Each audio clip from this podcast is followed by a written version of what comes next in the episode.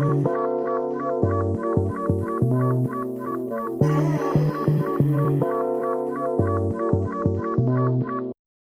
ームサービスがお送りするカルチャートークプログラムミームデリバリーでは最近聴いた音楽、見た映画、読んだ小説からピックした作品についてのトークを毎週配信しております。パーソナリティはゆうせいと、クリスパの北郎と月さんと有吉です。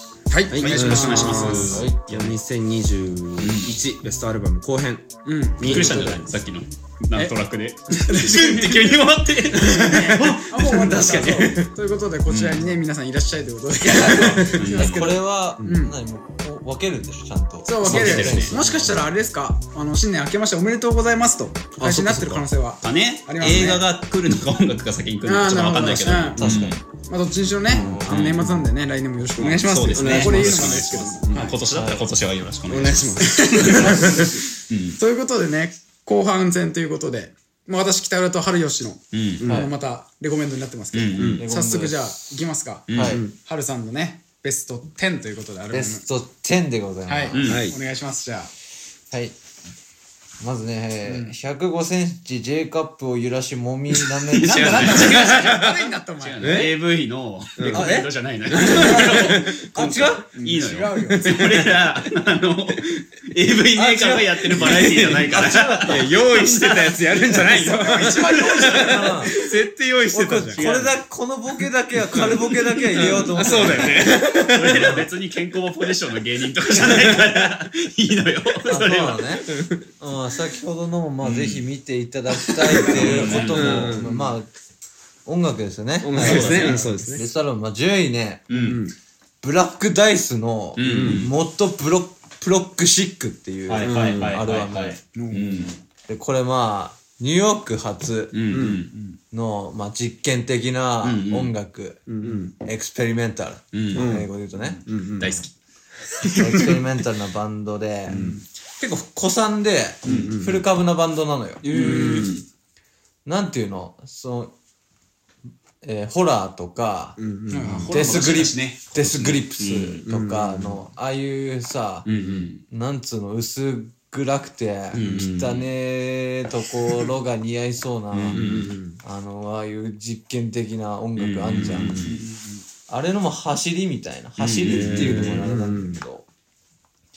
まあもちろんもうエクスペリメンタルだから、もうみんなの想像してる通り、うんもうぐっちゃぐちゃです。ぐっちゃぐちゃです。うんそれが最高なんだよまあね。うん不規則。うん何これみたいな。うんうんで俺こういうの好きなんで、うん。俺も好きよ。うん。で、これ10年ぶりなんですよね。あえーそんなのあかしかも。うんで、これ、まあこの10年ぶりのアルバムで俺初めて知って、うんうん重鎮ですとか言いつつも、こんな反応まあまあまあいいねあのずっと追ってましたね。そうね。初めて知って、言うえ10年ぶりなんだみたいな、なんかディスクユニオンかなんかで、なんかで見たのかな、ん。わかんないんですけど、忘れちゃったんですけど、うん。で、ファースト聞いたのよ、まず。すっげえノイズロックしてて、うん。あれ？みたいな。こっからどうこう行くんだって、今のこの、逆に最初聞いてその変遷を見あせるれみたいな、うんすげえノイズじゃん。ノイズロックじゃん。で、だんだんだんだんこう電子音みたいな。エレクトロニックみたいな感じ混ざってって、うん。10年前だから、10年ぶりだからあれか ?2012 年。うん。でピタッて止まって、そうだね。11年でピタッて止まって、うんで、10年ぶり、うんうん。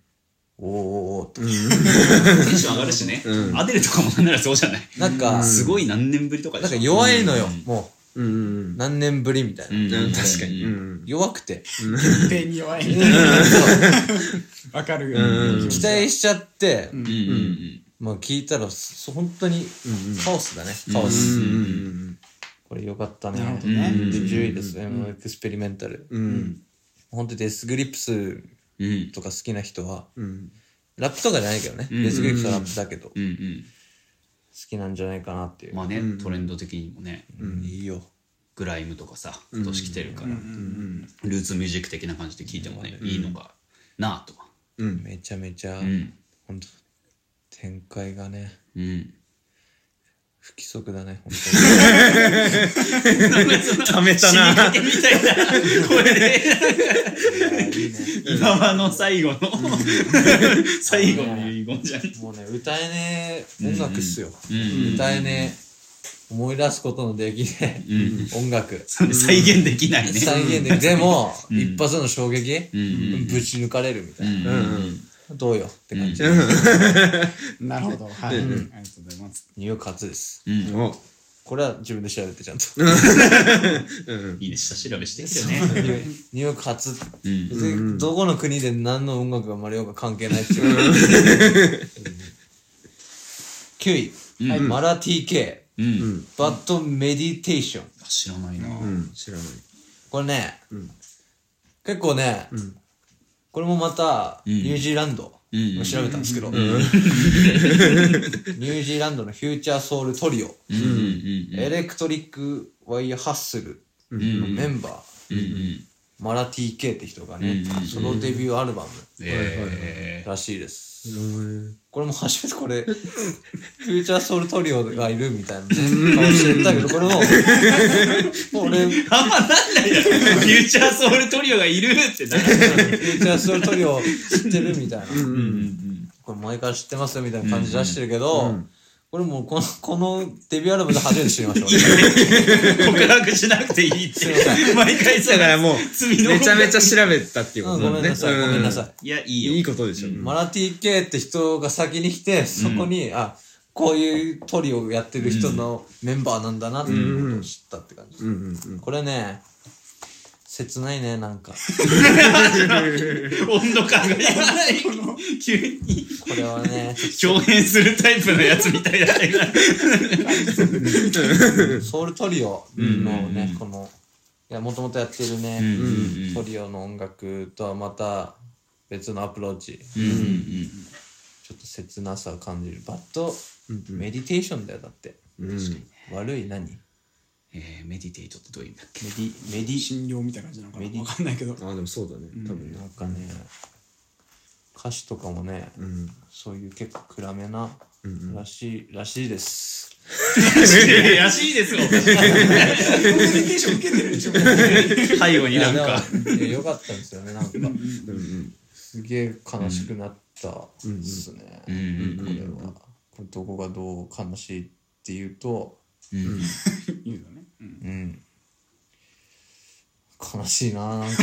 いやいやいやいや。説明してないじゃん今。今までのリスナーからしたら急に。緩い緩いなごめんな、俺こういう感じでしか聞いてねえんだわ。いやいいさえでもなんか偉いというかさ偉いっていうかちゃんとその過去とかさん。その関連のを聞く楽しみにしてるっていうのはすいごいやまあまずそうじゃない。うん。もう過去のもん、蓄えてきたもんがちげえから、違うと思う。広げらんねえから、うんうんなお楽しいしね楽しいっすよ、過去の。うん。ぶっちゃけ過去のアルバム聞い聞いてたから、もう言っちゃうと。うんうんこういうアルバムあったんだみたいな、このアーティストのファーストとかどんなんだろう。みたいな,、なんか時代時代の流れみたいなのは全く気にしてないっす俺、いいんじゃないですか？みたいな、いいと思う。大丈夫まあね。ですうん。8位、8位いっちゃいます、ん。For Your Health うん。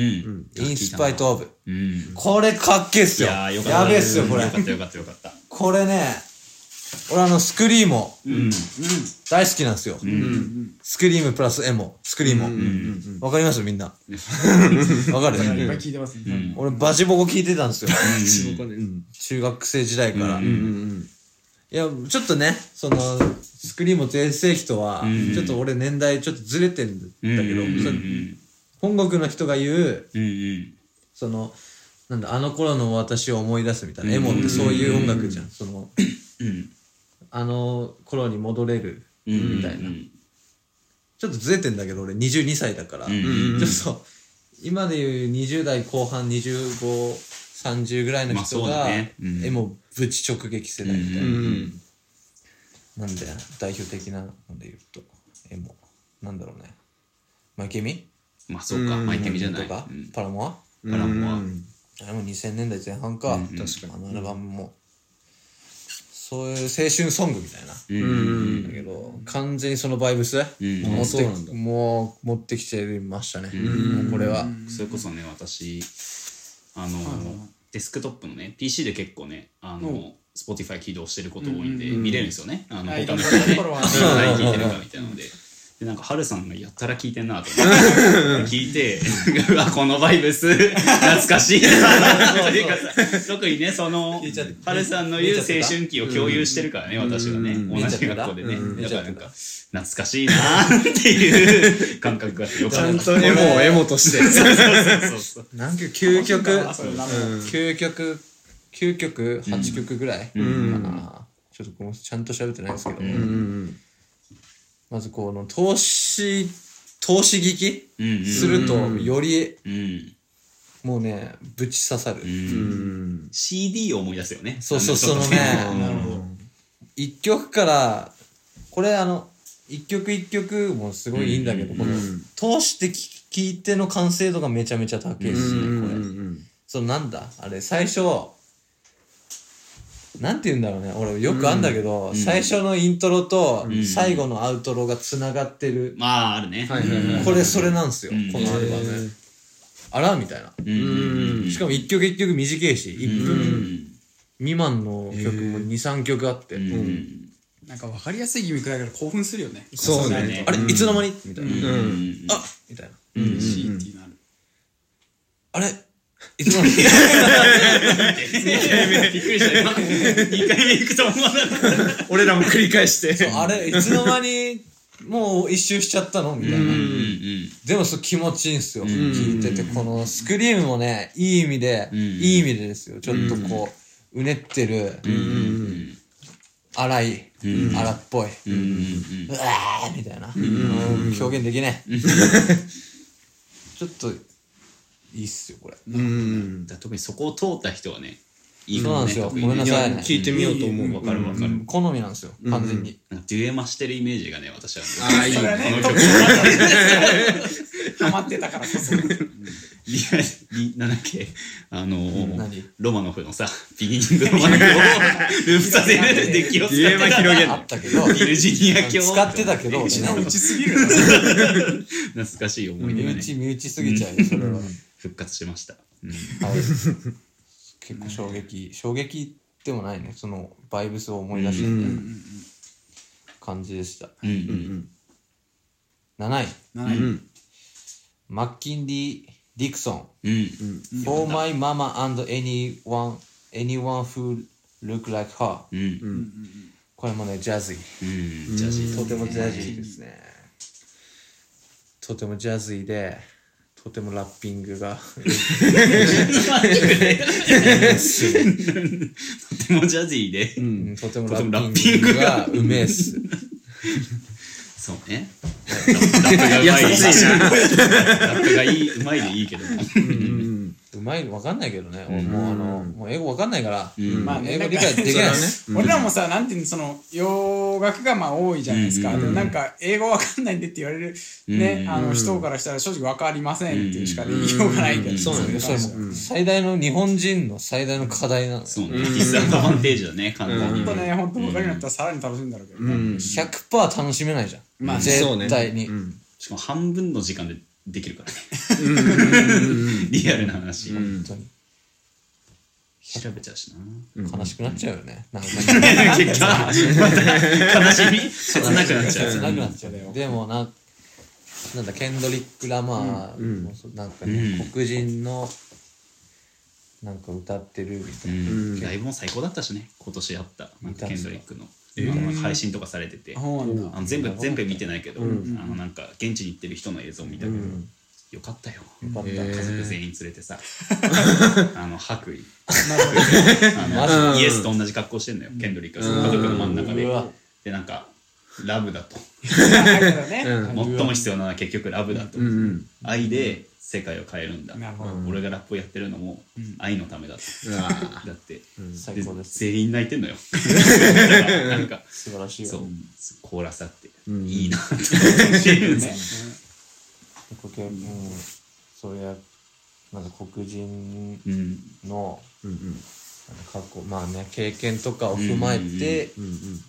まあリリックに落としてるっていう。うんやっぱ黒人の人じゃなくて出ないしねそういうグルーヴ感というかさね。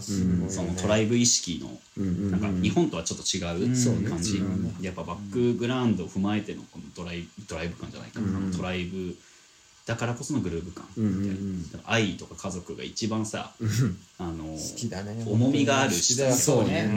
本当に。意義がある。本当にいいよ。うん、それこそだってケンドリック・ラマーのベイビー・キムと、ん。ね、親戚だしね。そう。ね、ん最高だよね。で、ファミリータイっつってんだから。本当にね。やばいよね。ケンドリックの話になっちゃう。出せよアルバムそれは思っケンてたけどトリックの話になっちゃった、うん。マッキンリー・ディクソンの。うん。これはねすげえいいっすよ、うん。本当うんうんに、なんだっけ俺がやべえなみたいな。思った曲、うんうん。やべえなみたいな今夜間の音だけが。ゆったりとねおしゃべり下手なんで。いやいいのよ。大丈夫大丈言ったよ。ね皆さんも聞いてたうん。らそうそうネバネバウィルのね、うんうん夫うんうんこれミカマイあー読めねえジェームス・ゴールド・ミナスうんうんうん。うんこれねこれジャケットもいいんですよ。もう言うの忘れた。わかる。うん。これねおかお母さんがね、うん赤ん坊キスしてるんですよ、うんうんでもラブだぜって感わかんない。わかんねえけど、うん。そのね英語はね完璧に、でもわかなんかわかるんですよ。じうんうんうん。それが良さだよね。俺もなんかすごい考えた時。うんわかんないけどなんかわかるの心地よさというかうんそこになんか面白さもあるしみたいな。うんなんか想像の余地もあるしいいアルバムでしうんうんなるほどね。た6位うんうん。いサイケデリック・ポルノ・クランペッツのやよかったよ。かっサイガザさんの最高。僕大好き。これ大好き MV も最高だしな。これやばい。謎の粘土人形をやばいもん。ストップモーションアニメねこれねなんだろう。あれ前のアルバムがうん。2019年か。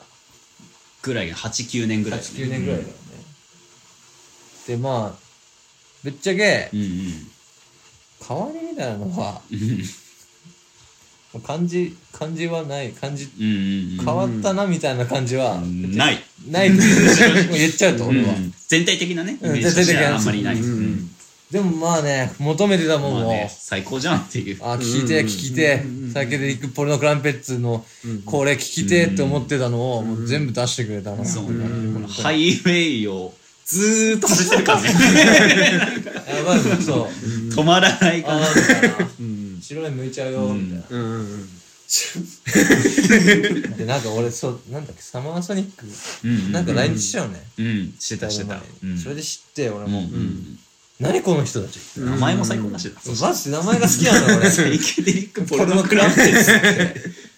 クランペッツってなんだっけ？英語で。クランペットはね。クランペットなんかあれだよね ちょっとダメですね。英語リテラシーが低い今うんごめんなさい。うん。こんな洋楽ガンガン聴いてますみたいな感じで言っといて英語あんまり 英語弱いんですよ。うん。弱い日本人なんで。うん。そうやってねこううん。日本人だから英語やんなくていいって思うのはダメですよ 教育の。教養サイケデリックポルノクランペットの話してる時に。教育の一番話さないから。えでもねうん。本当はい本当にハイウェイだうん。ね本当。にうんみたいなそうねずーっとぐーっといってゴールが見えない感じなんかその点なんていうんだろうブラスみたいな音結構入ってるよね。あ入ってたね。うん。それがなんかすごい俺好きで。うんうんよかったなっていうのがあったなんかやっぱパーティー感があるよね。うん。なんていうんだろうな、う。ん宗教的な、なんていうんだろう、それこそゴスペルソングとかさ、そうはいう意味合いでのブラスの使い方とちうんと違って、なんていうんだろうな、パーティーグッズみたいな、このブラスのなり方。なんあのジャケットまたジャケットまんまのうんうん。音楽。感覚あーなるほどね。うんジャケット。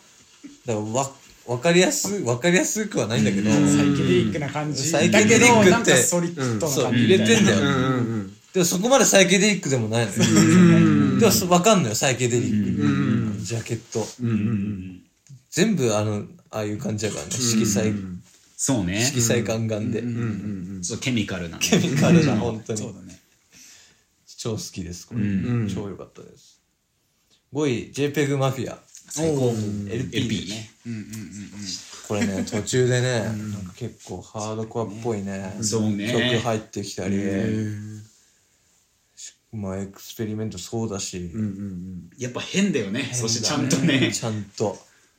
ちゃんと変だった。何これみたいな。何これって思いたいのよ音楽で俺。うん 何これみたいな。一発の衝撃がんちょっと強かったね。うん。あまあでもみんな知ってるか JPEG マフィアは。うんすいません知らなかったっす。崎山宗志君がめっちゃ聞いてんの俺ねあそうそうそうい。や俺もたまに聞くけど。なんかデラックスもあるらしいんだよこれ。そうなんだ。LP の。あのフィジカルなのか何なのか分かんないけどデラックスもあるらしくて。なの。それまだね私聞けてなくてあれだけど。聞いて。なんかねそっちそっちよりやばいらしいよ。マジで？そこで盛り上がってたな結構。音楽のえマジで？人たちが意味わかんない。 Injury だからね。インジュライリサーブス？うんうんもう好きだったんだけど。うんうんうんあれもめちゃくちゃ experimental だけど。うんうんうんやっぱ JPEG の方好きだったわ。うんうんうん個人的には。なんでだろいやーなんか不思議だけどなんかちゃんとさへ気持ち悪さみたいなのが納得するさ、そのなんかなんていうの圧倒的なカリスマ性というかさ。なんかあんだよね。そう。しかもなんかカリスマなんだけどちゃんと痛み歌うんだよ結構 JPEG マフィアって、で元兵士なんだよね。確か JPEG マフィアって、そうそうそう。でた戦地とかにも行ってたのかちょっと覚えてないけど、なんかそれも踏まえて終わってから兵役を終えてから戻ってきてみたいなのを踏まえると、ちょっとねアメリカの、まあ、社会的なものを考えるとね、やっぱ、ね、黒人だし、うん。プラス帰ってきても仕事ねえし、国のために働いたのにみたいなのを過去になんかなんか曲で歌った気するけどそれで今こうやってねなんかミュージシャンとして大成してるって考えると、なんか熱い話で、なんで好きなんだろうって。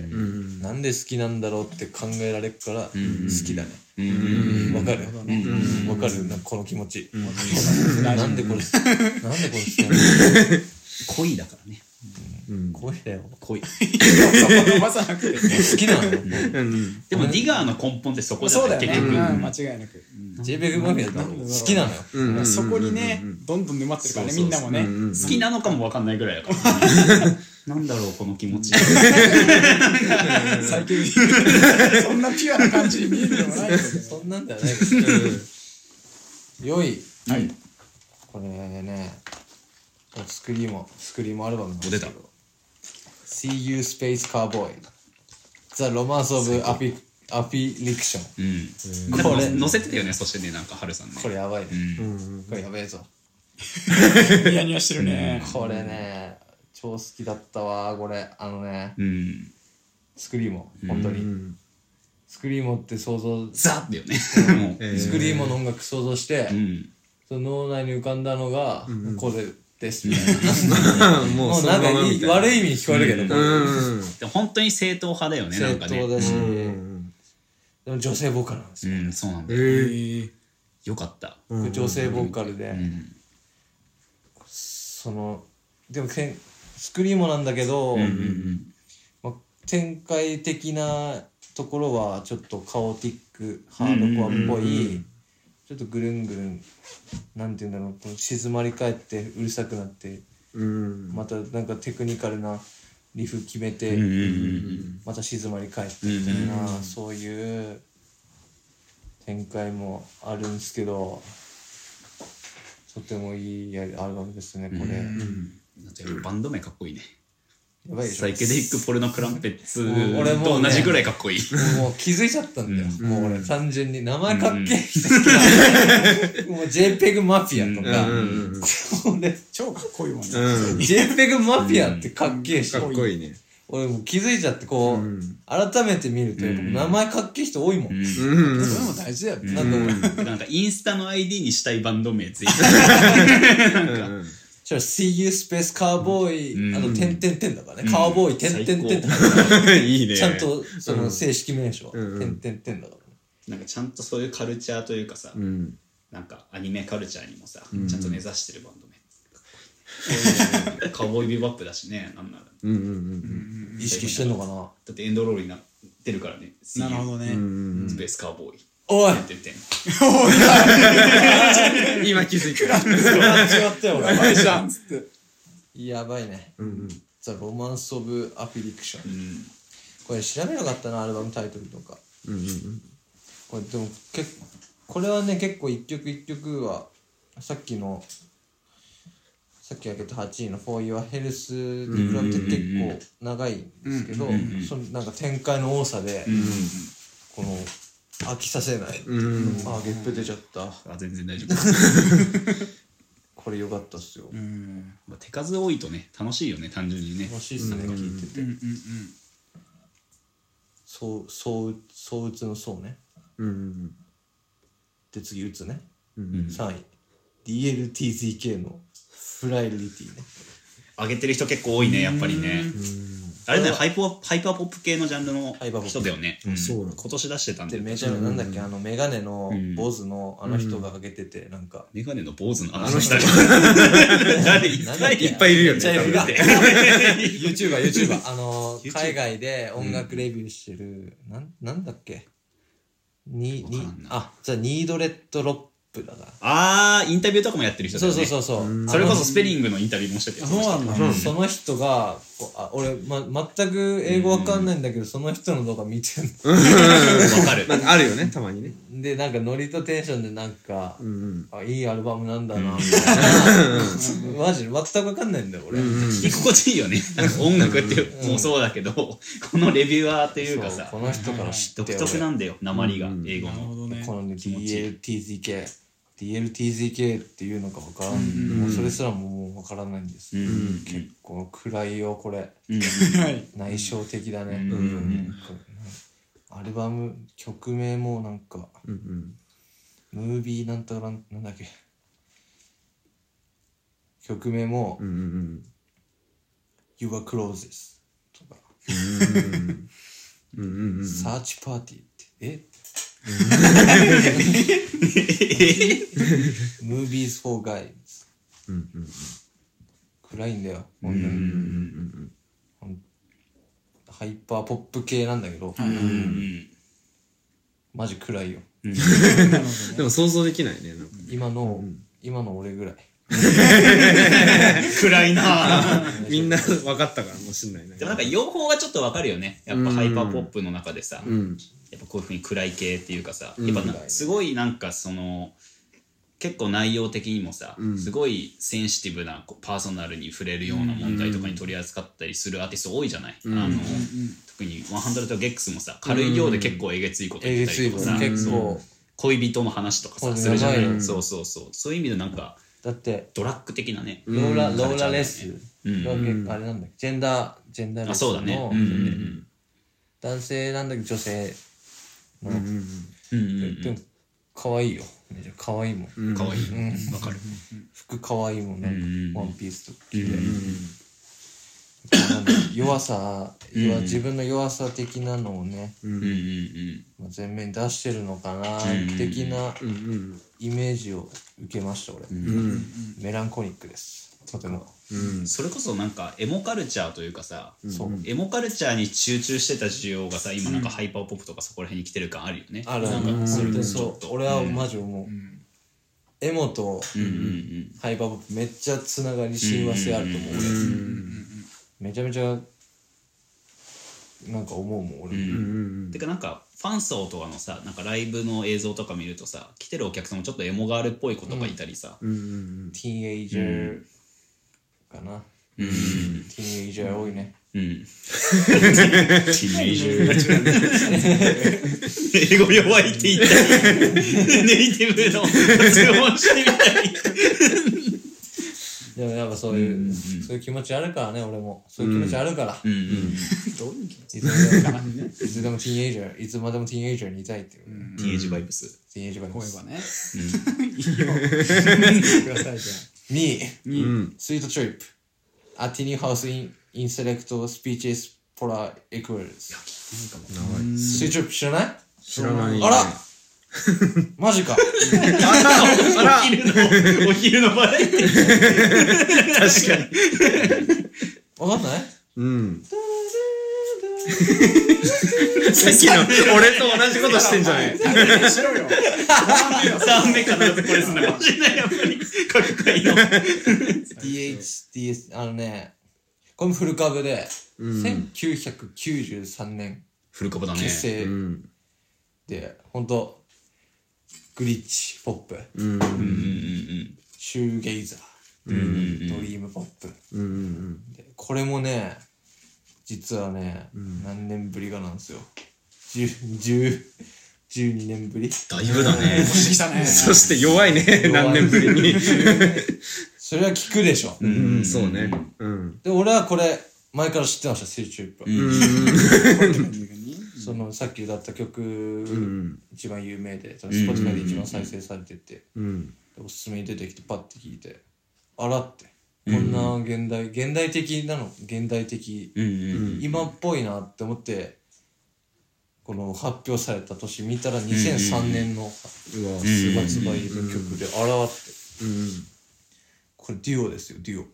うんで十十何年ぶりかのアルバムで結構過去の今までの作品のうんシューゲイザーっぽいのを残しつつうんうん。結構今でも対応されるなんて言うんだろうな。そのグリッチグリッチもそうだけど、そういうのも入れつつうんうんうんすごいいい仕上がりになってます。これは。うん。いいですよ、うん。簡単する感じですね。これいいっすよ、マジで。1位、1 貯めるね。位。マグダレナ・ベイ。最高。メリム・メイキョ・バート。これね、最高だね。これ1位です正直ぶっちゃけうん、俺一番好きです、これ。俺もなんならベスト何位に入れたんだっけな。これよかったよ。20位ぐらいに入ってたはずだな。20お位おすごいうん。これもね、スイッチアップと同じでデュオなんですよ。んデュオも、デュオ、デュオも好きなんですよ。うん。うん。で、これ、で、これは、ハイ、ハイパーポップではないね。エレクトロニックポップ、エレクトロニカポップみたいな。ちょっとシンセポップの感じもあるかなシンセポップだねすごいこうキラキラしてるん。ですよ、うん。聞いてて、うん。輝いてるん。ですようん。うん。女性ボーカルうん。うん、うん。なん。だこう言葉で表したいねラミネートされたような、うん。うん。うん。パッケージをこうツルッツルに。うんうんうんキランとして。ねうんうん。でもねねちょっと繊細さもあるんですよ、その中にも、いいよ。良さそうだね。いいようん。親和性親親密。なんなんつうんだろうね。新品包まれてるね。新品なんかねスマイル見て本当に。そうっすよ。うんでも結構上げてる人多くて、うんうんうん。ベストに。そうだねなんか結構見たね。確かに。結構見たね、うん。でもまあ俺一番良かったなこれ、うんうんうんポップだね。だけどこれ一番ポップかも、うん今までそうだね。ハルさんのラインナップだと一番ポップかも一番ポップだね。このあそうなんだ。全部意味わか意味わかんなくはないけどそのバーって見て、うん。1位が一番ポップだ、うん。うんうんこの 怖くなっちゃうね俺がずっと喋ってる側がずっとマニーいやいやいやいや。そうだ3位そうだね。うんうん。なんかこう432ぐらいがこう続いてるねこのエモ,、うんうんうんエモーショナルな感じが。うんうんうん似てるのよね DLTTK もスイッチウェイプ。うんうんうんやっぱ結構似通るようなあるよねそういう似てるけどなんかこういいね。うん。我ながらいいな俺。いや最高だよね。こんな感じなんだ俺。はい。うん。うんということでね。じゃあ以上になりますかね。以上っすね。いやーね。すごかったですね。感情我々もいろいろ言きましたけど。ねうんなんか。まあ溢れ溢れてるよね。溢れてるよね。わかんなくねでも。なんかこれわかん月さなんすげえなっ味が出ててて。よかったね、それ。始まった。女性のやついや、すごくないなんかこう、全体のさ、そのシーンの流れ見てさ、確かにね。こう、ここはこう、こう来てて、みた。いな。こう、今、こう来てるから。わかりました。なんか今ちょっと月様さんがね、その褒めました。けど、なんかどうしてもトイレに行きた。いというこ一旦ちょっとここでね、式入りますので、よろしくお願いします。は。はいい。はい、ということでね、今、皆さんね、ちょっと用を足し終えたって。すいません。言うんだねこんなね。言うなよ。ということで、いや、さっき言っちゃったからね。あ、そうか。月さんが。その前で切ってくれよごめんなさいね。ちょっとどこで来てかあれ俺のですけど。正面タイプライティングいいのよ いや、て性格出るよね、こういうのね。すいませんね。ということで、ラスト私ですけど、これまた性格出るというか、まあ今、ハルさんがね、結構まあ悲しいっすとか、いろいろ言ってましたけど、私はもう超ポップな、今年も超ポップなね、あの、ものが揃ってますので、元元気いっぱいのアルバムになっておりますよ。半袖短パンの男だ俺の薄さが垣間見れだな、やっぱ。いやいやいやいやそんなことない。イそんなやめてよ、その悲しみで包まない。グ。イージーリスニングしかしてないと思いうやいや、んだけど。全然。怖いわ。ということでいいですか？ちょっと。私あとちょっと順位をちょっと決めてなくて、ちょっと順不動になっちゃうんですけど、それで紹介させていただきます。ということでざっとねうん。あの言おうかなと思うんですけどうんうんうん。1番目、えー、ユマ山口の Not an Artist あ聞いてねで2番目聞いたと思う？聞いたと思うよ。聞いてたか。聞いてたと思う。で2番目が吉田少年の空前のサミット、うん。あ言ってたね。で3位織坂優太の心理、うん。で4位グソクムズグソクムズ、うん。で5位ビアリストックスのビアリストックス。で6位リルナズ X のモンテロ。おい。7位 7位ローレンスのホテル TV8 位ジョン・バティステの We Are 9位マイルドハイクラブの Going Going Going. あよかったよ10位ネミウルフのジュノン。っていうね。まあ分かるすごいね。おリススメだね。超ポップのね、一戦もだいぶ半分ぐらいね、うん。実戦目でもう喋っちゃってるので、大まかなこのね、まあ、傾向をちょっと喋らせてもらって、あと中でちょっとピックアップしたのを俺は喋ろうかなと思うんですけど、まあこうちょっと結構みんな洋楽多かったですけど、自分半分ぐらい、半分、ちょうど半分、ん半分邦楽の方でして、で、まああの、傾向的に大体3つぐらいかなと分かれてて、自分の。でまず今年個人的にジャパニーズフォークをめちゃめちゃ聞いたと。もうフォークなものにはまりまくると。さだまさしとかいや、そこは言ってない。どっちかっていうと、まあなんかニューエイジも混ざってきたりとか、それこそ、まあその分のニューエイジもあるけど、まあジャンルとしてのニューエイジっぽいのもあるし、なんかあ新たなね、こう新世代っぽいね、シンガーソングライターだとか、そういう方々もいるんですけど、まあそれが一つ。まあ例えばこの中で言えば多分、吉田少年とか、うんうんまあ織坂優太もだし、クソクムズとかもんうん、どっちかっていうとそういう感じになるかなっていう感じですね。好きだね。うん大好きでしたね。で、二つ目なんですけど、好きだね。これも、お母さん。じゃん。こんなんでいいの？息子の興味わかるお母さん僕は今年もこれが好きなんですよ。こんな返答でいいの？好きだね。大好きなん。で二つ目が、まあなんか、ツラはね、ポップなものが多いんですけど、まあ根底にソウルだとかゴスペル、まあまたはカントリーだとか、そういう、まあ特にソウルとかね、そっちのちょっとブラックミュージック的な、まあものも寄ってるものが好きで。まあ、ピーター・コットン・テールからそうね、来た去年の。北浦智樹のスーパーゴスペルモード。そうね、ゴスペルモード今年も続いておりまして、それこそシカゴシーンとかね。めちゃめちゃはい。いっぱいいますよ。なんかね、後継者が続いてるような感じになっちゃうんだけど、やっぱどうしても好きっていうことで、まあここのラインナップで言えば、例えばまあ、ローレンスだとか、まあジョン・バディステとかね、まあレミウルフとかもね、入るだろうと、ここに。まあもちろんまあ、リブナズとかもまあちょっと少し話は変わってくるけど、ポップな感じで、カントリーとかね、そう混ざってますからっていう感じですね。で、3つ目、これちょっと面白いなって自分で思ったのが、ちょっと映画音楽というか、映画に関係性というか、映画にすごいこう、いろんなジャンルに、あの、系統してるアーティストが音楽を作るっていうことで、映画と音楽のな関係性が高いアーティスト。まあ、これで言うと、まあ、ユマ山口さんは、それこそあの、劇伴とかね、担当されてるそう、人のおじいちゃん死んじゃったってよとかのね、あと三角窓のおやつとーかのやってる人が、まあ最先端でそういう劇伴とかされてる人が今回いろんなアーティスト、うん、まあラブリーサマンちゃんだとかね、今回いろんなアーティスト入ってましたけど、それのまあ、このアルバムとかね、出してましたから、それと、あとこれね、ビアリストックスっていう、このバンドなんですよ、これも日本の。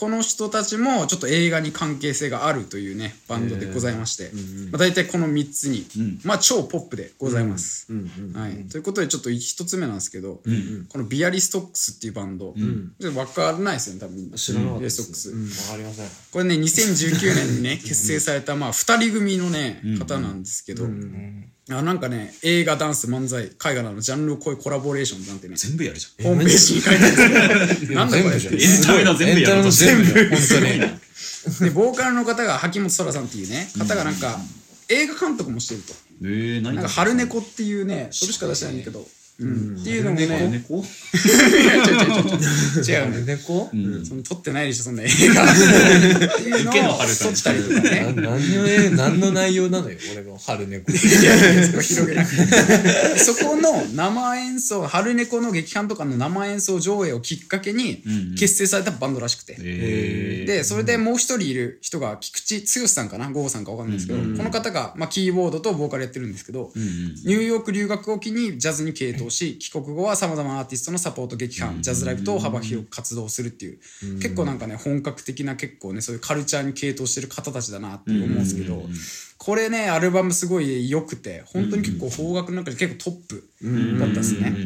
でまずあの BPM ね早めのねジャズというか、まあ、それこそフォックスキャプチャープランとか、ちょっとジャズロックっていうのかな、そういうジャンル、それこそ劇伴に使われることも結構ね、ありましたけど、まあ、その感じの曲もありつつ、あとそこに面白いのはねピアノとかのさアルペジオみたいなのって、なんか劇伴とかで俺すごい使われるイメージがあるの、いろんなそのね。うんピアノのアルペジオって他の楽曲とかよりも一番そういう劇伴とかに使われるイメージがあって日本は特にだと。あるよね、それもそこに融合してきちゃうっていうね、ジャズロックとアルペジオ、でこの曲全体的にやっぱりね、まあ、これに言えたことじゃないですけどやっぱコーラスというか、もう今年に限ったことじゃないけどコーラスでなんて言うんだろうな、すごいそれがキーとして曲のすごいいろいろドライブするというか、その曲を消化するにあたってなんかすごい大事になってくるなってコーラスの使い方が、この方もすごい面白いことしてる。ピッチまあもちろん変えることもするし、普通にゴスペル的な重ね方もするし、もっと下のオクターブの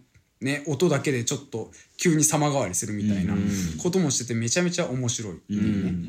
であと今年なんていうのかなセロのネメシスって聞きました？あーなんかなんなら結構ベストアルバム枠にも入ってる、あのシングルでセロ。あシングルだっけか。シングルで出したんですけど、なんか誰か言ってなかったっけ？あそれこそ「ポップライフ」の三原由紀ちゃんとか言ってたけど、この曲もめちゃめちゃ好きで、うん。なんかねあの曲もね難しいんだけどねやっぱ、ちょっとここら辺のその劇伴的なものと通ずる部分もあるし、ソウルもあるけど、なんかゴスペルもあるけどなんか変だなみたいな、めっちゃ難しいことをしてんだろうけどポップに聞こえるっていう、こういう感じのがこのバンドもそういうことしてて、なんかそれがなんか今年の俺の中のブームでもあったり、なんかめっちゃ難しいことしてるような気がするんだけど、なんか聞き心地がすごいポップみたいなね、いやでも確かにそうかもね。なんかキリンジとかもそうだしそうね。今年グレープバインとかもかそうだね。グレープワインとかもそうだったんだ歌声北浦さんの時びっくりするけどそうなんグレープバイン。あそう、それはあれなんですちょっとみんな聞いてほしい。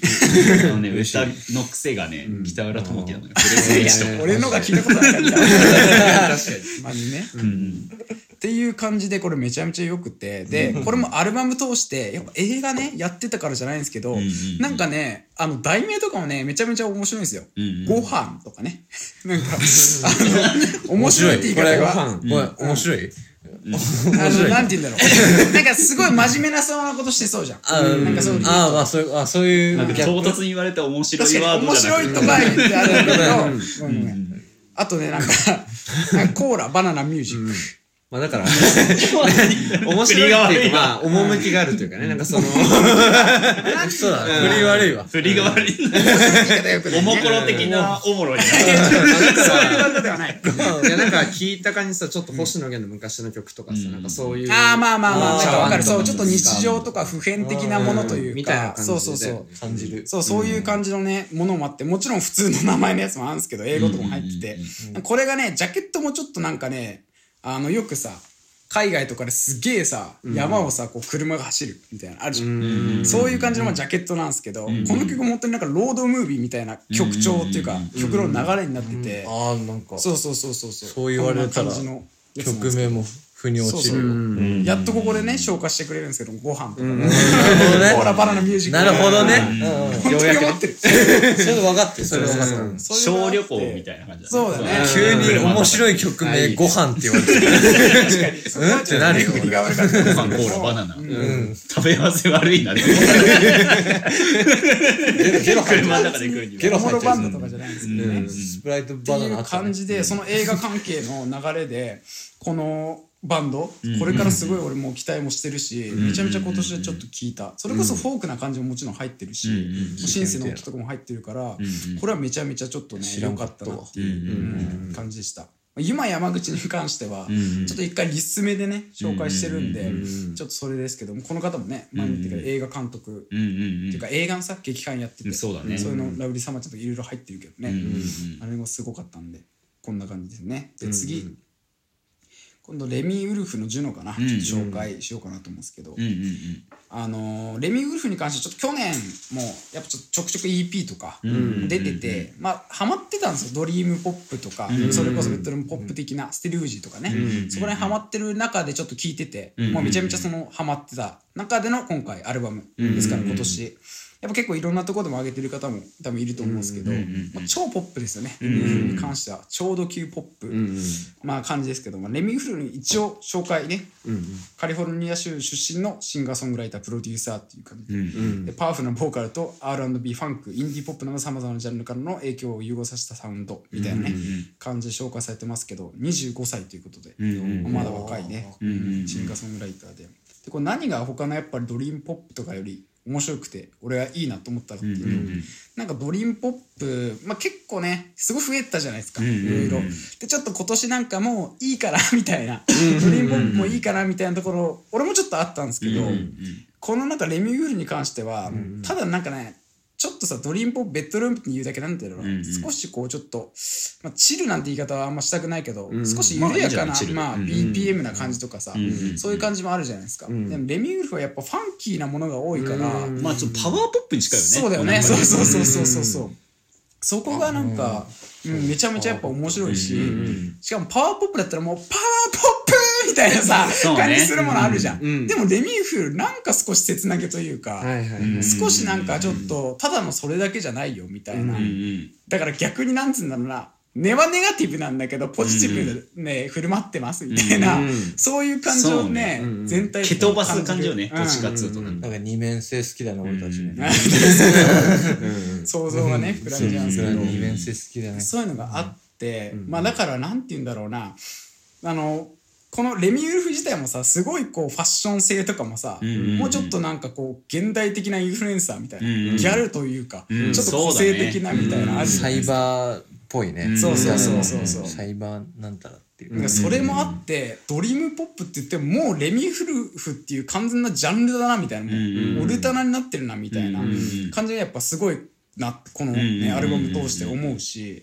あとなんかそのどこかね儚げっぽさみたいな、切なさみたいななんだろうって結構いろいろ調べてたら、これもまあ関係あるのか分かんない。結構やっぱりこう精神的にはこの年というか、モラトリアムになることも現代的なね、部分もあるし、なんかなんかアルチューとかになっちゃったらしいんですよ。そんな過去が。そう。でそれでリハビリ施設とかにも行ってるみたいな。だからなんか現今も？うんとかも行ったりするみたいな感じなんだ。そういうのもなんかこう投影されてるのかなみたいにも思ったりとかねまああとやっぱりその中でもソウルとかさブラックミュージックのほんとその俺が好きなそのゴスペルとかのハッピネス。なんならそのラブ的な要素を抽出してちゃんと入れてるなみたいな。感じがこのレミウルフにはすごいしてて。いや超好き。なんでこのレミウルフとかねよかったなって感じですね。まあ、あとはねだいぶあの喋っちゃいましたけど1つ目とかで、なんでこんな感じででもマイルドハイクラブとか結構みんな聞いてるんじゃないいや私もなんなら入ってます、よかったっすよね、アルバム50うん。も入ってる、うん、よかったよかった。なんかマイルドハイクラブも俺まあ逆に今回知ったんであのすごい俺も知らなかったんですけど、なんかあのなんかねすごいこうもちろんサイケデリックな感じももちろんあるんだけど、なんかあのちょっとゲーム音楽的なっていうか、なんかねハイパーポップとまた違うなんかね、そのてか今回のアルバムのアプローチが割とそっち寄りだったよねああそうだったんだ、っていうのがもうツボすぎて、んやっぱなんか可愛いフューチャーベースがずっと好きだし、まあ、そこと通ずるかわかんないけど、そういう点でめちゃめちゃなんかねジャズとしてもすごいウェルメイドなものじゃん,、そこであそこ入ってくるポップさに紹介してもらったことが、俺的にはもうめちゃめちゃ好きで、よかったなっていうね感じでしたけど、逆に俺一個一個喋る気なかったからな、うんあれだったけど、んあとリルナズとかどうでした？でも。リルナズまあ私ランキングには入ってないですけどあなんか一つのアンセムとしては良かったんじゃないですか。なんかそれこそいろんなまあバックグラウンドも含めリルナズのやってることも含めでなんあのやっぱアンセム感ね。いややっぱなんか TikTok からバイラルヒットしたのも分かるし、なんだろうね。なんかリルナズのおかげで TikTok への偏見が私少し薄まってるとー、いうか。ああ逆にね、うん。てかそっから今まで何の偏見あっもんでホルモンでし興味ねえな。た問題は良くないか。ら、いや興味ねえなって単純にただなんか一部の流通そのものが変わったわけじゃない？TikTok でなんなら。リルナズとかも含め。確か Spotify の仕様も変わったんだよね。確か。TikTok で流行って、要はシングルが売れるようになったから、その確か何秒間何秒再以上再生で、あのなんていうの？1再生カウントされるみたいなのがあったらしいんだけど、その秒数が確か伸びたんだよ。確か、シングルで売れすぎて、へー Spotify とかの、だからなんかどこで聞いたんだっけなこれ。オフトピックかなんかかな、で話してたけど、なんかその TikTok から考える音楽し音楽業界のなんかビジネスみたいな、で聞聞いたけど結構面白かったし、多分その中でもリルナズ X その分岐点というか、なんかターニングポイントとして触れられてること多かったから、でなかなか興味深いなあというか、てかやっぱりなんだろうねアルバムとしてどう評価したらいいかって言われるとちょっと難しいけど、うん、そうね。俺ね、意外とこう言ってみんなアルバムちゃんと聴いてるけど、俺意外とアルバムっていうよりかは、た一曲一曲。うん、一曲曲とか、もうそのアーティストで見ちゃってる部分結構あるんで、ちょっとまたベストアルバムっていうとね、また難しいなっていう、もうめちゃめちゃ主観の、毎年のことだけど、すごい主観で好みのもので選んじゃってるから、もちろんすごかったなってアーティストがめちゃめちゃいるんだけど、まあ、一曲一曲すごいしねそしてリルナズに関してはパワーというか、アメフトみたいな。一曲リル一ナズのイメージ。曲のさ、もう、すごいでしょ、全部リード、ほんと言葉があれだけど、全部ねリードみたいな。なんて言うんだろうね、通常のアルバムがなんていうの？RPG 的なパーティー編成だとしてさ、僧侶いたり剣士いたりっていうのに対して、もうリルナズは全員アメフト選手。みたいななんかその横並びで。勇者じゃねえの全員勇者じゃねえのかいスクラム組んで突っ込んでくる感じいやーすごいね、うんなんかだからアメフト選手横断ロードでやっぱ俺も知っ俺はまあ知ったんだけど、それ以降のその自分のねいろんなものをカミングアウトしたものの消化としてこのポップに持っていく方はもうめちゃめちゃなんかそのかっこいいし、すごいやっぱそれも言葉ももちろん分かんないけどなんか感じるものもあるしっていうのですごい普段あんまり俺それこそ聞かないからさヒップホップを含めさそんなのにここまで刺さったっていうのはなんかすごいやっぱりすごいなっていういいなってい聞聞いちゃったもん俺月佐野にうん LINE でリルナズ X どう思う好きだねいつだかねそしたらすごいと思う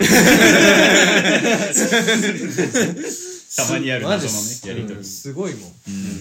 だからなんつうんだろうちゃんとポップスタートとしなんだ、ポップスターとしてのアイコンとしてのさ、なんか自覚をがすげえあるというか、自分でそうなろうというイメージ戦略めちゃくちゃすげえしさ、そう。だからそれに関してトピックが尽きないようにするなんか、マーケティング的な部分のイメージ戦略もめちゃくちゃ頑張ってるし、MV とかもそうじゃん。全裸で刑務所で。みたいな、ジャック・ハーローかわいそう問題。ね、ハルさんともちょっと前に話したライブで、その、ジャック・ハーローがね、刑務所の中で、ジャック・ハーローがフューチャリングしてる曲があって、ななんて曲だっけなあれ。イントライントラスタルベイビーみたいな。インダストリアル・ベイビー。インダストリアルベイビー。の MV で、なんかその、全裸で踊ってるじゃん、あるねリルナズ X が。で、リルナズがなんかツイートかなんかで、ジャック・ハーローもライブハウス、ライブで脱ぐみたいなの言って、知らないうちにジャック・ハーローも全裸になることになってしまったっていう。でもちゃんとでもそうそう。服着てたそうそう、でもそれもバズるわけじゃん結局。ごいですね。そう。だから動員もするし、なんか全て結果につながってる感じがして、だから本当時代を担うポップスターって感じがして、うん。本当にかっこいいなって、それこそねそのノンバイナリーっていうかあれか、んうんあれなことでここまでなんて言うんだろうそのそれを背負ってポップスターとしてやっていくみたいな、やってったものがかっけえし、やっぱなんかすごい良かったね、それが。なんか狩野英孝ともね。あったね。あれ。北さんと失礼なやつ。ちょっと面白かったよね。あれでもなんか結構ソニーだっけ、ソニーのね。力入れてんのかな？力入れて、狩野英孝とコラボすることが力を入れてると。なんかねどうなのなんかわかんないけど。も。やもやしたけどね。この売り出し方どうなのみたいな。どうでもなんか結果的に見て面白かったからまあいいんじゃないウルスパとかでも喋ってた気するもんね。そう。喋ってたじゃないですうんか。どうなんだろう、このイメージ。でも結果的にやっぱその TikTok 的なバズり方というかさ、そのバズのビジネスみたいなもんで考えると、やっぱ順当よね。イルナゼ X のいなんかやってる公ことと。認してるし。めちゃめちゃいいと思う。そうなるとやっぱね、一番、なんていうの、ビジネスマン感というか、なんか、うん、うまいね。なんて言うんだろうな。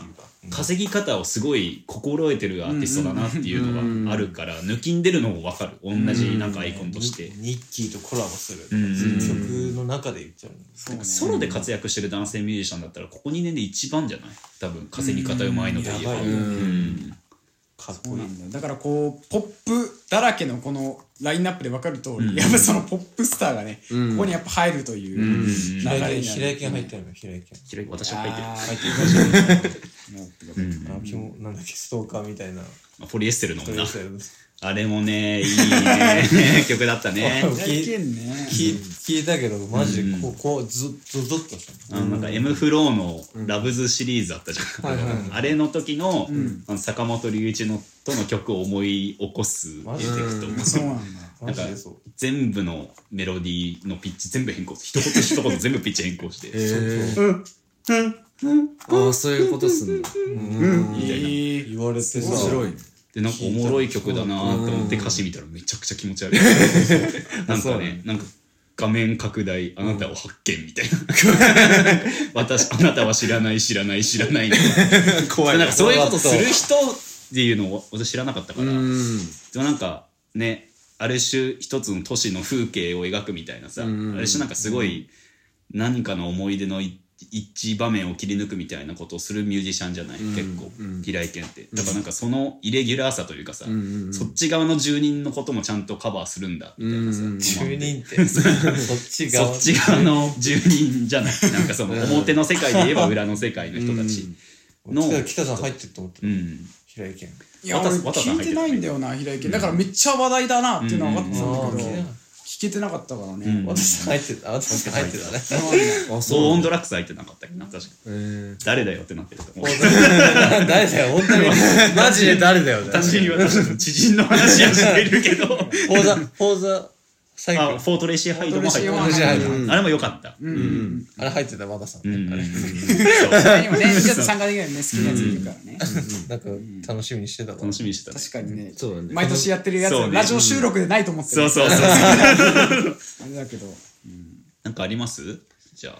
まあ、そうちょっとあれ一個だけ、あの、他ののやつはリススメで紹介してるんで、であと唯一紹介してるのグソクムズぐらいだなと思って、ちょっとそうねなんなら一番熱があったんじゃないめちゃめちゃ多分聞いてたね。これも、一番その、それこそイージーリスニングというか、生活の中で聞いたのは多分グソクムズ今年すごかった。うん。なんかの時見てたの？もう植物が最高す。ぎて言ってたね。やめたいんですけど。そんな言い方そんな言い方最高すぎて。いや、オタクすぎる。グソグムズってちゃんと言わないの？グソグムズ？グソクムズって言ってるから、グソクムズいいですよ。ってね。まあなんか知ってますよね、存在というか、まあ聞いてるかるかもわかんないですけど。言ってたよ。まあ、吉祥寺を中心に活動してる、まあ、日本の4人組バンドみたいな、なんかさジャンルとしてなんて言うんだろうな。なんかあのシティ・ポップでも、やっぱそれこそネバヤンとかさ、昔のあっちよりのなんて言うんだろうな、うんなんかあるじゃん、俺何枚毎回わかんないんだけど、あっちのシティ・ポップをわかるでしょなんかじゃあサーフ的なねニュアンスがある。サーフ的なみたいな、あそうだね。あっち。あっちだね。そう、あと何ヨギとかそういう感じで、でもそういう雰囲気あるんだけど、俺結構あんまり聞かなかったの。そこのサーフ系のシティポップってあんま刺さんなくて、でもこれはなんかすごくいいもうちょっと普遍的だしサーフじゃなく、もっと日常的にそれこそまあシティポップの本当のあり方というか、であるような、なんかそのメッセージ性とかもそうなんだけど、なんかその曲調もただのフォークじゃなく、まあまあ大好きなねそれこそブラスも入ってくるんだけど、なんか入れ方ももう緩やかというか、その中でもうめちゃめちゃ良くてあとやっぱハッピーエンドとかねその時の感じ俺まともに通ってないけど、とかもなんかあるっては言われてて、みたいな。それこそ感じたかったな。本当に。なんか今年あったよねイベントね、なんかなんだっけハッピーエンド大竹栄一さん以外が集結するみたいな、え？亡くなったメンバー以外集結してライブするみたいな。なのがあったっぽくて、なんかツイッターかなんかで知りましたけど、そういうのを踏まえてねなんか今年？今年今年。お今年の秋だか夏ぐらいに一回あったっぽいんだけど、うん。そういうのを踏まえてなんかそういうの分析してる人もいたね。なんかグソクムズとかそういうさなんかジャンル的ななんかそれこそルーツがその年代とかうん。エイティースはいね。セブンティース日本でも60年代まで遡るのかな最近だと。うん。とかのルーツミュージックがあって今活躍してるミュージシャンもいるけどでももはやそのルーツを同時に聴ける時代だから要はその確かにね。なんて言うんだろうな。プロダクトとしてそのフィジカルなくても結局サブカルサブカルじゃねえわ。えっとサブスクか。で聴けちゃうからそのもう音楽年表みたいなのが意味はなくなくなってくるんじゃないかみたいな。今後ね。そうそうそう。そうだな。そう同じ同一線上に全ての音楽があるっていうのがあるから確かに。そうリスニング体験としてはめちゃくちゃ幸せだしただ今後むどうなるのかちょっと予想しづらいよねっていうのはあって。どうなんだろう。ん。そうね。まあなんでねこのグソクムズめうちゃそうだな本当に。しやっぱなんかそのコロナ禍というか、うんまあ、ちょっと開けた中での少しそのうんなんかこう部分でそれこそ、うんなんかやっぱ自分のそのシティ・ポップでもやっぱ自分の感覚の街感というか、うんそれに合うか合わないかって結構大事なことだと思ってて、うんやっぱそれがあったバンドはもうめちゃめちゃハマるしっていう中での今年はこのグソクムズだったうんうのん。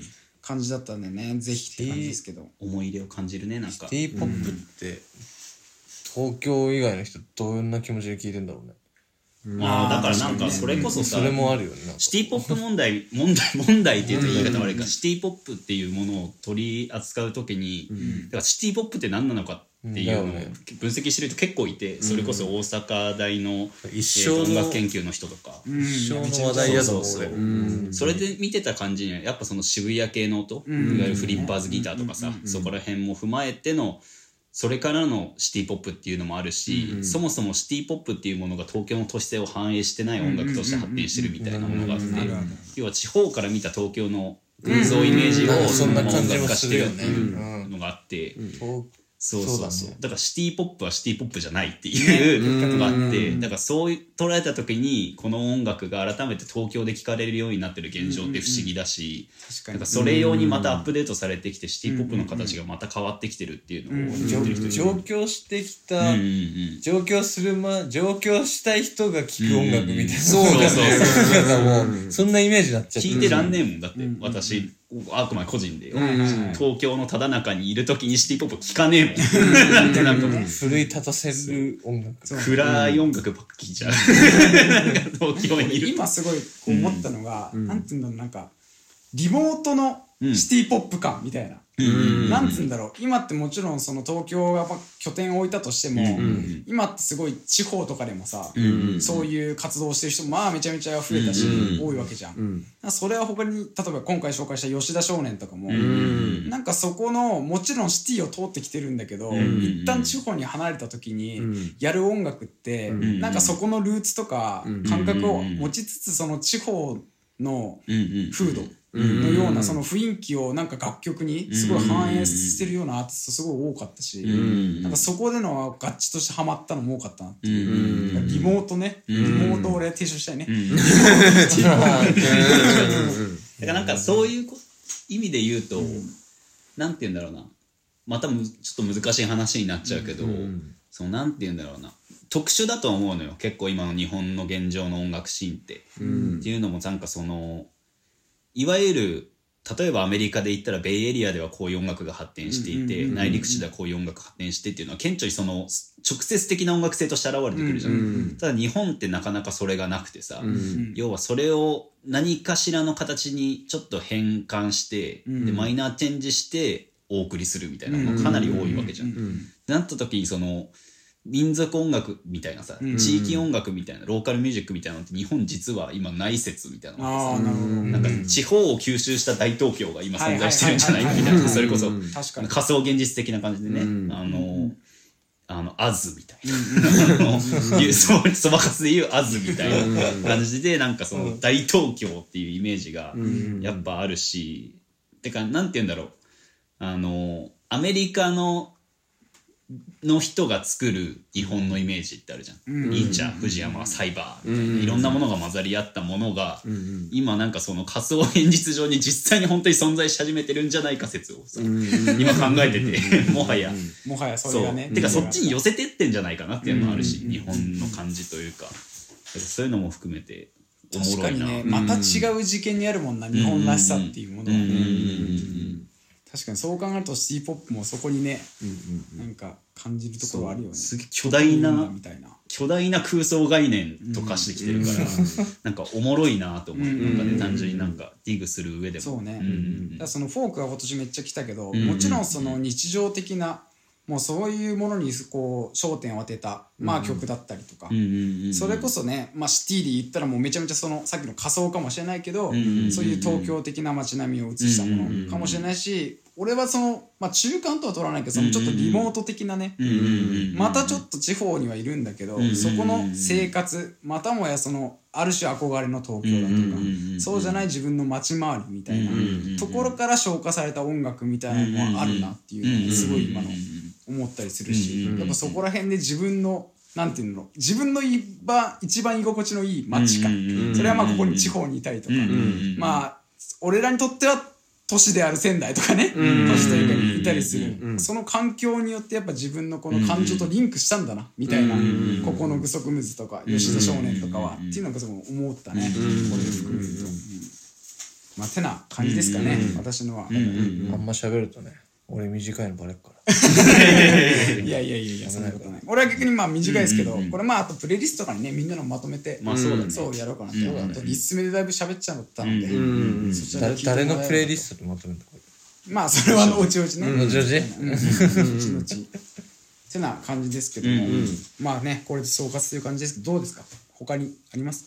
全体を通して。他に喋りたいものがあれば、今年はこうだったんですか。どうだろうな。でなんかねちょっと事前になんか他の人には言ってたんだけどさ、でもみんなビリなんかあんまビリー・アイリッシュ話題になってなくないってそう思ってて今年ね、うん。そう。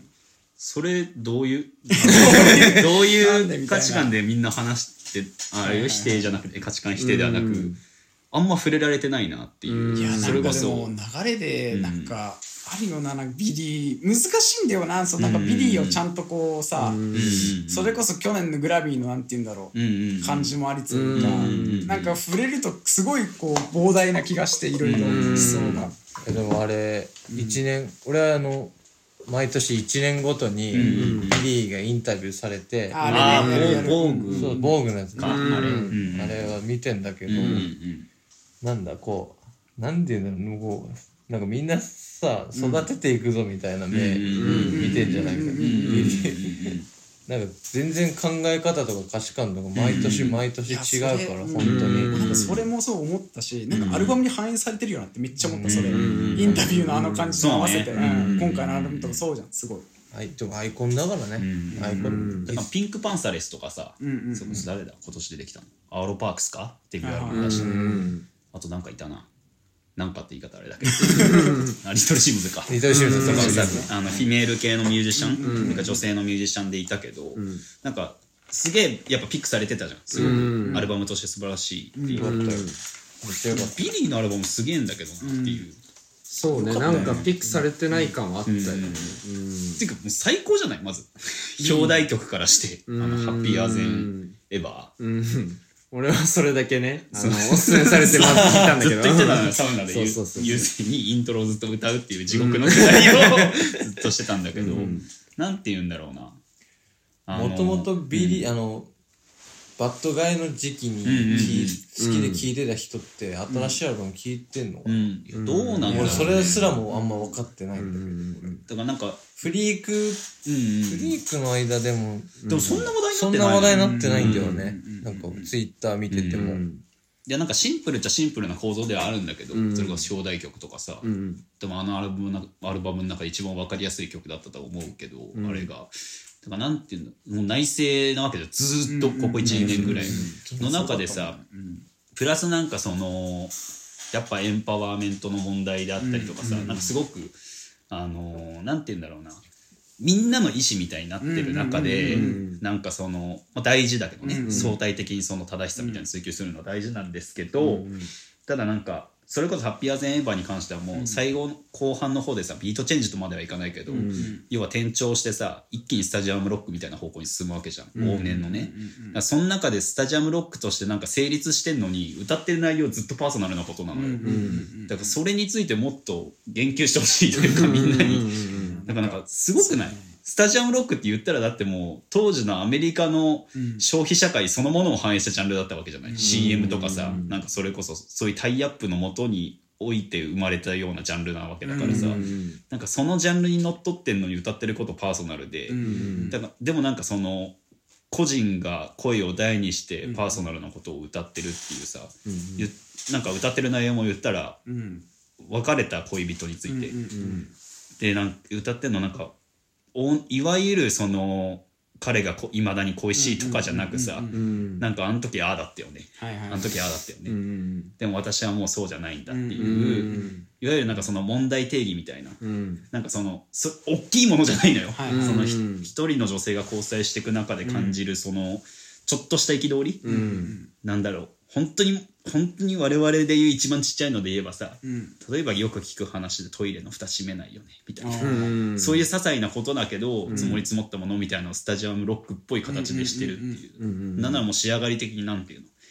あの Bring Me the Horizon の「雑・ザ・スピリット」ぐらいのさ、感じのなんか規模感の音楽に変えてるわけじゃん,、それをちょっとみんなにね、ちょっと感じてほしい。なんかね俺ねなんかこうポップなね俺からするとなんかね、うんうんなんかね辛いんだよね。なんかあのビリーのアルバムを聴くことが、よりその分かるじゃん。なんかそのいろいろグラミーとかさ、そのいろんなそのエンパワーメントを受ける中でのあそこまでさ、もうある種神格化された中でのまだ若いしみたいな、その中であんなにさアルバム、あの内省的なものを聞くのがなんかねしんどいね、なんかしんどいって言うとあれだけど、すごいんだけど、うわなんか辛いよなみたいな辛いよねみたいになっちゃって、なんかねそう重いなんかそのアルバムが、うんすごく。そうか、なんかフラットな視点でもっと聞いてほしいかも。なるほどね。もっとなんかその、いやそれもアイコニックなイメージで捉えてるからこそ生まれる邪念感だと思うのよ、そうビリービリー抜きにして面白い。そうそうそうそう、確かに。そう。それがねビ難リーっしくなっててんいだろうかもうビリー・アイリッシュっていう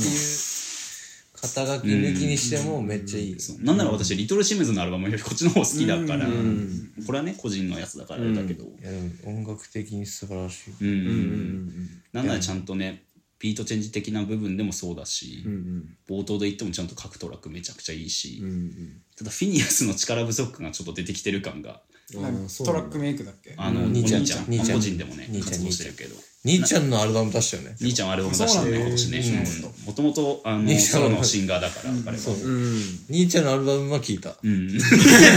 妹も頼む。でやっぱなんかちょっとビリーの表現したいことがもうフィニアスじゃもう手に負えなくなってきてる感じがあるけどだから来年よりまた楽しみ。あーまあね。なるほどね。なんかねそうトラックの感じがなんかやっぱビリーのなんていうのあのちょっとある種ウィスパーみたいなもうすごいやっぱりビリー感というかやっぱ誰しもそこはちょっとバイアス抜きにはなかなかねやっぱこれ難しいかなと思って。その中でやっぱなんかトラックなんか薄薄いって言い方あれだけどなんかもっとあるような気がするよなみたいな気はしてたな俺もなんかまあなんかドキュメンタリー映画とか見てもなんかその、うんあ見た。うん、見た見た。兄弟でぶつかりながら作るみたいな人たちだから、結構そこのね、難しさはあると思うけどね。うん。でなんかサブベースなしのビリーいいなって改めて声ねなんだかんだああいうの合うまいわあの子っていうか。うまいよね。本当にめちゃくちゃ歌うまいっていうかさ、うん。ウィスパー、うん。逆に今回そんなにウィスパー感ないわけじゃない、今までのビリー・アイリッシュってこういうイメージだよね、が逆にない分いや彼女のポテンシャルやっぱすごいなというか一人の、えー女性アーティストとして、まあ女性じゃなくてもねアーティストとして。力がすごいよね。歌のなんて言うんだろうこうパワーというか。うん。うんうんなんかちょっと表明でした、表明。リトルシムズよりビリー・アイリッシュ派ですという。ゴジラ派コング派みたいな感じで。私はビリー派でした、うん今年の総評としてね、いやーねいっぱいまあね語れることはありますが、だいぶ後半編もいい時間になったね。そうだね。結構増えちゃったんで、めっちゃ増えてる。うん。いやまあね、っていう感じでね、今年を終えましたということで、はい、はい、ということでベストアルバム会お送りしてまいりました、えーパーソナリティは北野と月野とゆうせいと有吉です。ありがとうございました